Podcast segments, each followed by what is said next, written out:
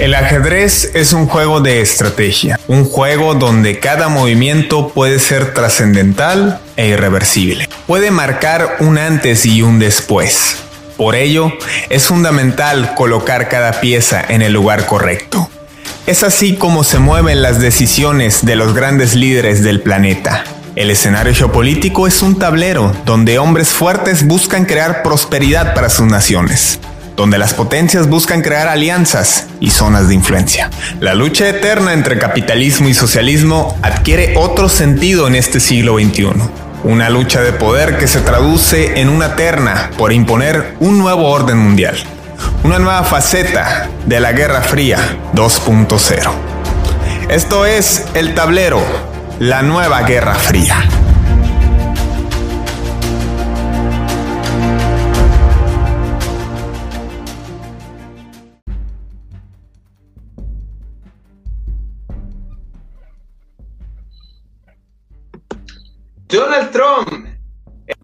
Que es trending no solo porque le se ha vuelto toda una tendencia porque el presidente de América, que en noviembre próximo enfrentará las elecciones para ver lo que podría ser su eventual reelección, a menos que Joe Biden dé la sorpresa o a menos que las plegarias del Partido Demócrata sean escuchadas por un ser superior. Lo cierto es que Donald Trump es no solo a la presidencia de los Estados Unidos, bien al Premio Nobel de la Paz.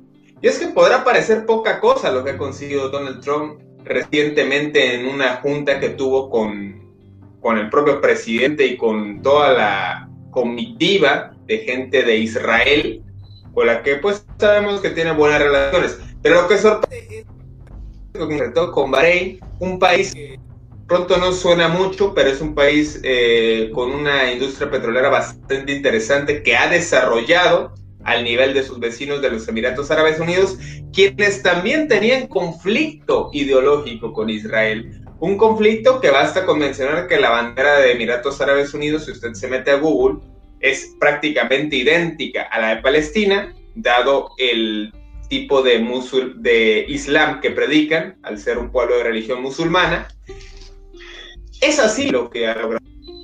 En una zona sumamente conflictiva ha logrado, bueno, pedirle un acuerdo de paz entre Israel y Palestina, pedirle las perlas de la Virgen, pero que haya logrado un acuerdo de paz con Emiratos Árabes Unidos, un país de, de sumo respeto en cuanto a su religión.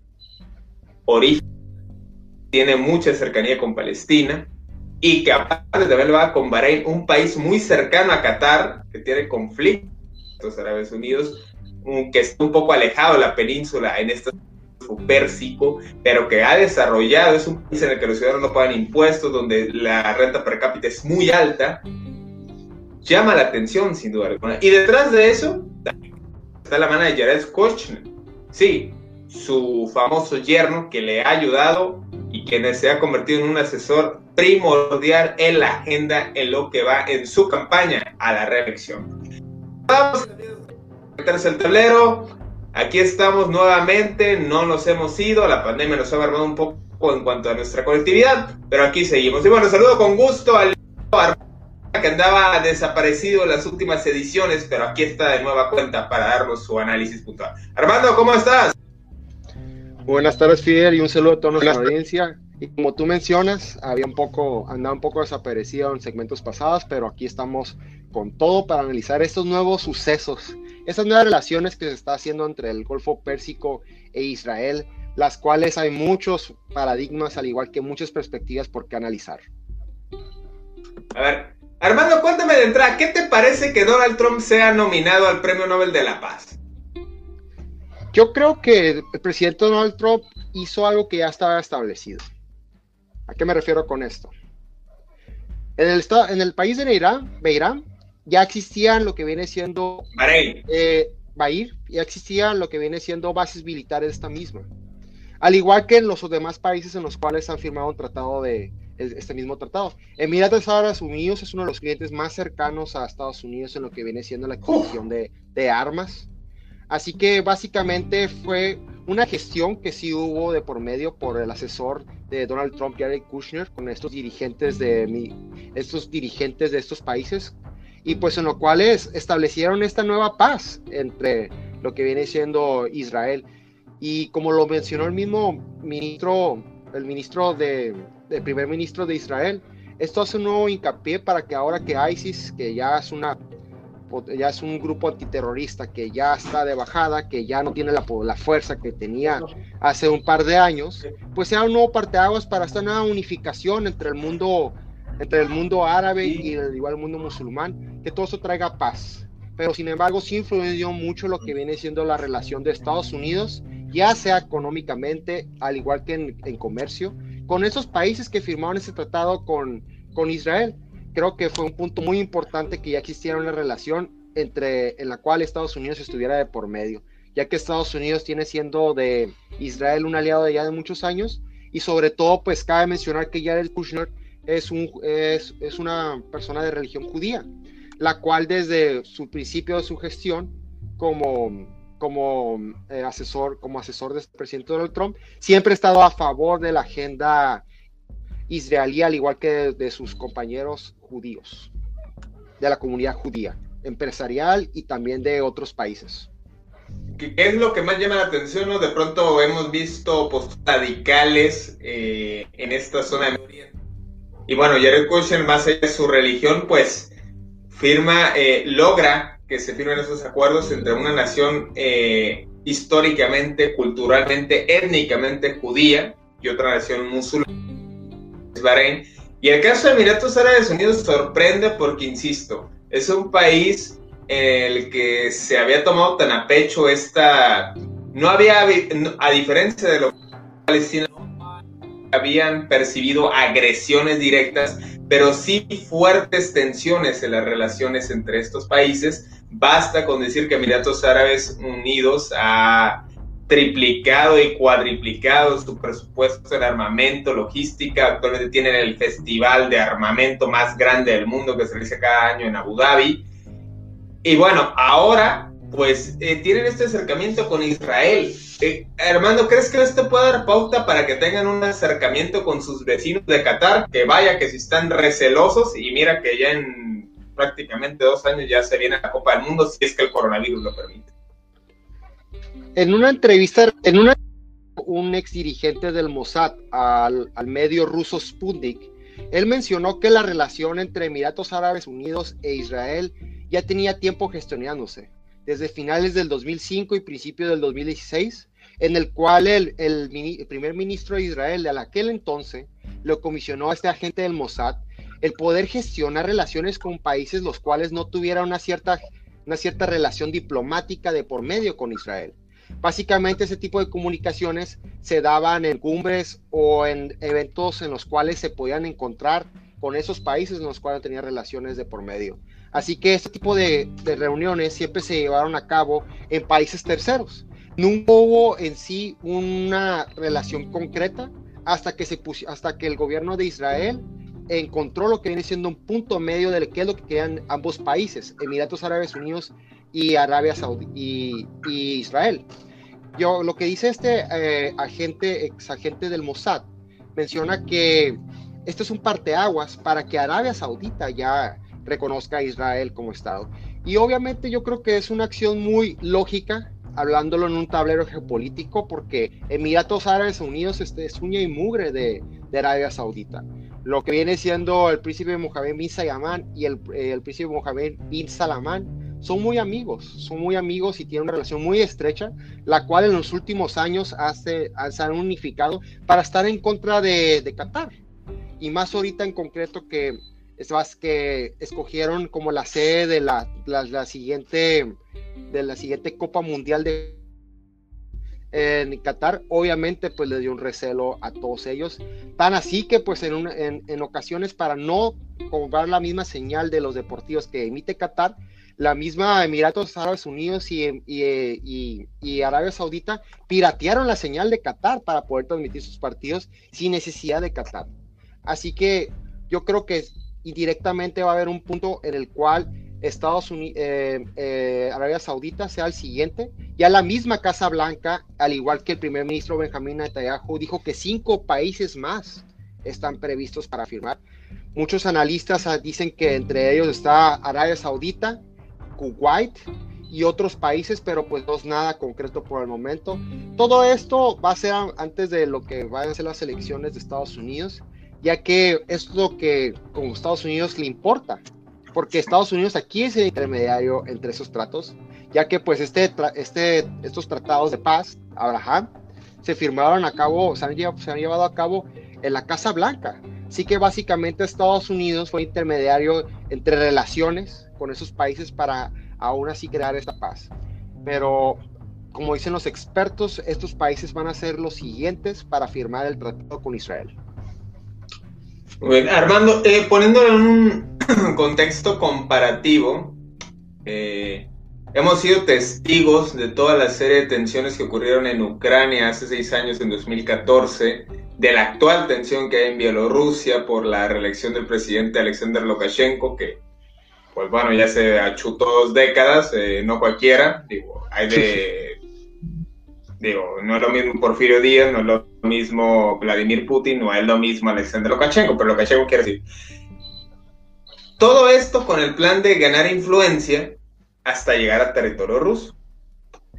Acá vemos que si vemos el mapa a detalle, poco a poco Estados Unidos va ganando adeptos en la península arábiga. Ya está mucho que está, los Emiratos Árabes, el propio Qatar, aunque Qatar pues tiene que arreglar sus diferencias con Emiratos Árabes, Israel por supuesto, Palestina, que hasta hace apenas cuatro años logró que Estados Unidos y que la y que la mayoría de los miembros de la ONU le diera el reconocimiento como nación, pero quedan algunos asteriscos. Que desde 2015 libra una lucha contra un grupo rebelde apoyado por Arabia Saudita, todo se desarrolla en la frontera contra Arabia Saudita. Queda el caso de Siria, que está en proceso de reconstrucción. Y vemos que el norte se va alejando de la península arábiga hasta topar con Irán. Poco a poco veremos eh, cómo se. ¿Cómo crees que quede rompecabezas de aquí unos años? Antier, Antier, el primer, lo que viene siendo el ministro de Exterior de Turquía, mencionó el desapruebo a estos mismos tratados. Al igual que el gobierno de Irán también mencionó lo mismo, compartió su opinión, que no está a favor de eso y que extiende, y que extiende su mano a Palestina. Así que podemos ver a, a, a todos esos países musulmanes de cierta manera divididos. Es muy cierto que estas relaciones con Israel ya habían dos países que lo habían hecho, Egipto en el 69 y Jordania, Jordania en el 94, que fueron para el parteaguas a lo que vimos hace a lo que vimos hace unos días con este tratado de Abraham. Pero obviamente va a haber países en los cuales no están de acuerdo en ese, en ese tipo de tratados, ya sea por diferentes factores económicos, sociales y culturales, ya que esos países datan de muchos años para atrás y sus conflictos pues se, remontan, se remontan a conflictos los cuales ya tienen años arrastrándose y que no han resolvido. Yo creo que este proceso de paz no va a ser un proceso rápido, no va a ser un proceso que se va, se va a solucionar en esta gestión actual de Donald Trump. Si llega a ganar la reelección Donald Trump, yo creo que este seguimiento a traer estas, esos tratados de paz en el Golfo Pérsico con el mundo árabe y, con los demás países de la Liga Árabe, pues va a seguir continuando, ya que pues el, el, el Jared Kushner pues está muy interesado en esto, pues y lo ha puesto en su agenda primordial, dándole para atrás a no darle tanto seguimiento a los demás asuntos en los cuales ya les había dado seguimiento, por ejemplo Corea del Norte o lo que viene siendo el, el régimen de Maduro dentro de Venezuela. Así que ahorita la prioridad en la cual eh, tiene Estados Unidos es eh, restablecer esta paz. Yo creo que no va a ser la paz inmediata, sin embargo, los demás países indirectamente van a sentirse yo creo que obligados, los que realmente quieran, a unirse a esta paz y los que no, pues van a crear un frente unificado y van a estar en contra. Yo creo que en primera, Irán va a ser uno de los países en los cuales va a estar, va a estar sumamente, sumamente en contra. Y pues Turquía, ya que pues son los ambos países los que ahorita en la actualidad se han demostrado disgustados ante tales acciones. Ya bueno, hay países que no ocupan manifestar públicamente su disgusto, el caso de Líbano, el caso de Palestina, que ahí están. Entonces, el rompecabezas vemos que se están ganando la península, faltan detalles de lo que es el famoso estrecho de Hormuz, donde pasa el 40% del petróleo del mundo, que es un asunto primordial.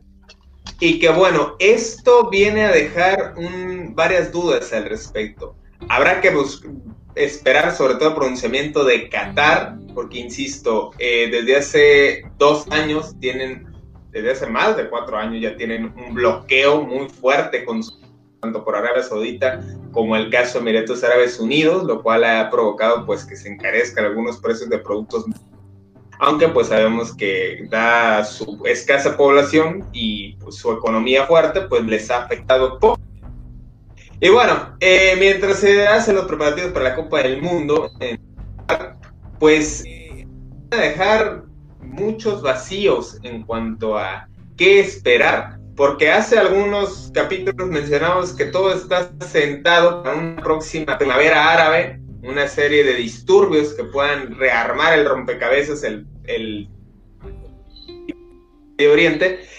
Y bueno, ahora esta jugada maestra de Jared Kushner y Donald Trump, pues viene a cambiar por completo el escenario. Entonces, Armando, eh, ¿qué crees que suceda con el resto del mundo árabe? Y hablo concretamente del norte de África. Sabemos que hay países, como el caso de Libia, que está en reconstrucción, el caso de Irak, que también está en reconstrucción, y Siria, países que ahorita, pues lo que menos piensan es dar un pronunciamiento. Ahorita están buscando reconstruirse, pero observan a su alrededor que ya hay que pues tienen intereses en común.